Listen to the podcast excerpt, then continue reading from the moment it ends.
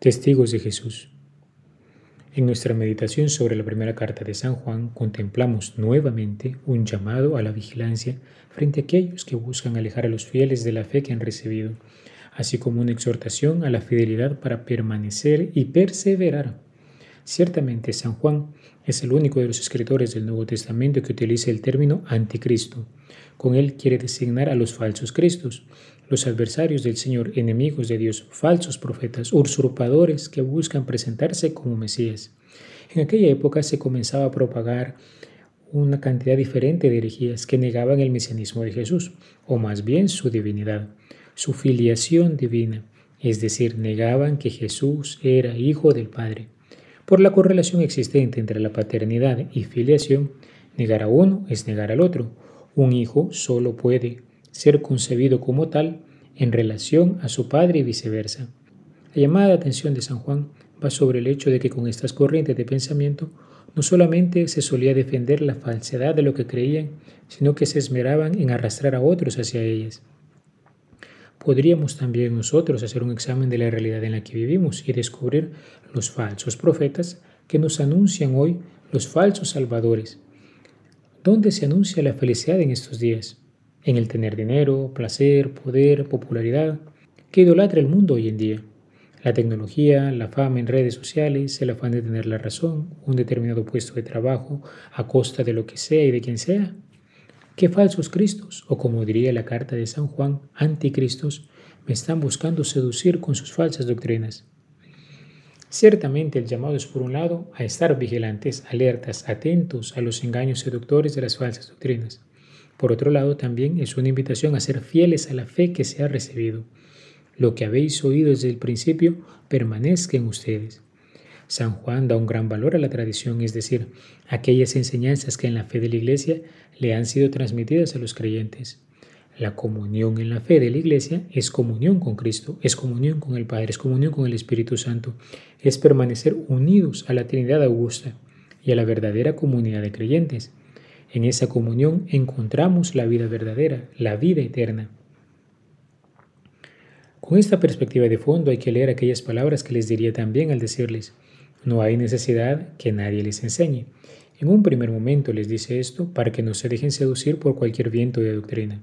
En segundo lugar, les anuncia aquí el magisterio del Maestro interior, el Espíritu Santo, que inspira en los corazones de los fieles aquella inclinación hacia la verdad de la fe que han recibido es una luz que les concede conocer y gustar la verdad revelada por Cristo y que se hace vida en la existencia de cada cristiano. Podríamos decir que San Juan de alguna manera habla brevemente aquí del magisterio externo de la Iglesia, es decir, aquella fe que nos ha transmitido, lo que ella nos ha enseñado, y el magisterio es del Espíritu Santo, que ilumina las almas de los fieles, conduciéndoles en medio de los avatares del día a día. Qué importante es para todos nosotros seguir profundizando en la fe que hemos recibido a través de lecturas, reflexiones, predicaciones u otros medios que nos ayuden a afianzar aquello que la Iglesia nos ha siempre dicho y enseñado sobre Jesús. Pero también qué importante es llevar a la oración disponiéndonos atentamente a la escucha de la voz del Maestro interior, que busca hacernos caminar por la senda del bien y la verdad, afianzándonos cada vez más en el seno de la Iglesia y en el corazón de Jesús. El testimonio de Juan Bautista se nos presenta en el Evangelio leído ya no como preparación al nacimiento de Jesús, como lo hicimos en el tercer domingo de Adviento, sino posterior a aquella celebración, es un recordatorio de quién es el que ha venido por nosotros en estos días. Navidad no es un periodo de tiempo que se limita al 25 de diciembre. A nivel litúrgico lo celebramos un par de semanas. El misterio del Hijo de Dios nacido en nuestra carne mortal es una manifestación maravillosa de la misericordia del Señor. Durante siglos su llegada fue preparada los corazones anhelaban su venida. Los profetas fueron preparando el camino y de modo especial Juan Bautista se convirtió en su testigo y precursor. Quien ha venido es aquel que tanto esperábamos. Dios está con nosotros, por ello se alegra nuestro corazón. La perspectiva de un año que comienza nos llena de esperanza en el futuro, aun y si estamos ciertos de que hemos de pasar diferentes pruebas que purificarán nuestra fe y nos irán acercando más y más a configurar nuestro corazón al de Cristo. El testimonio de Juan es un ejemplo para todo cristiano que se ha llamado también a ser testigo de Jesús, quien dio su vida por amor a toda la humanidad. Hacerle presente a Él, sin buscar atraer a los demás hacia nosotros mismos, sino conduciéndolos ante el Hijo de Dios vivo, ese es el verdadero discípulo de Cristo. Ya lo decían los padres en el Concilio Vaticano II.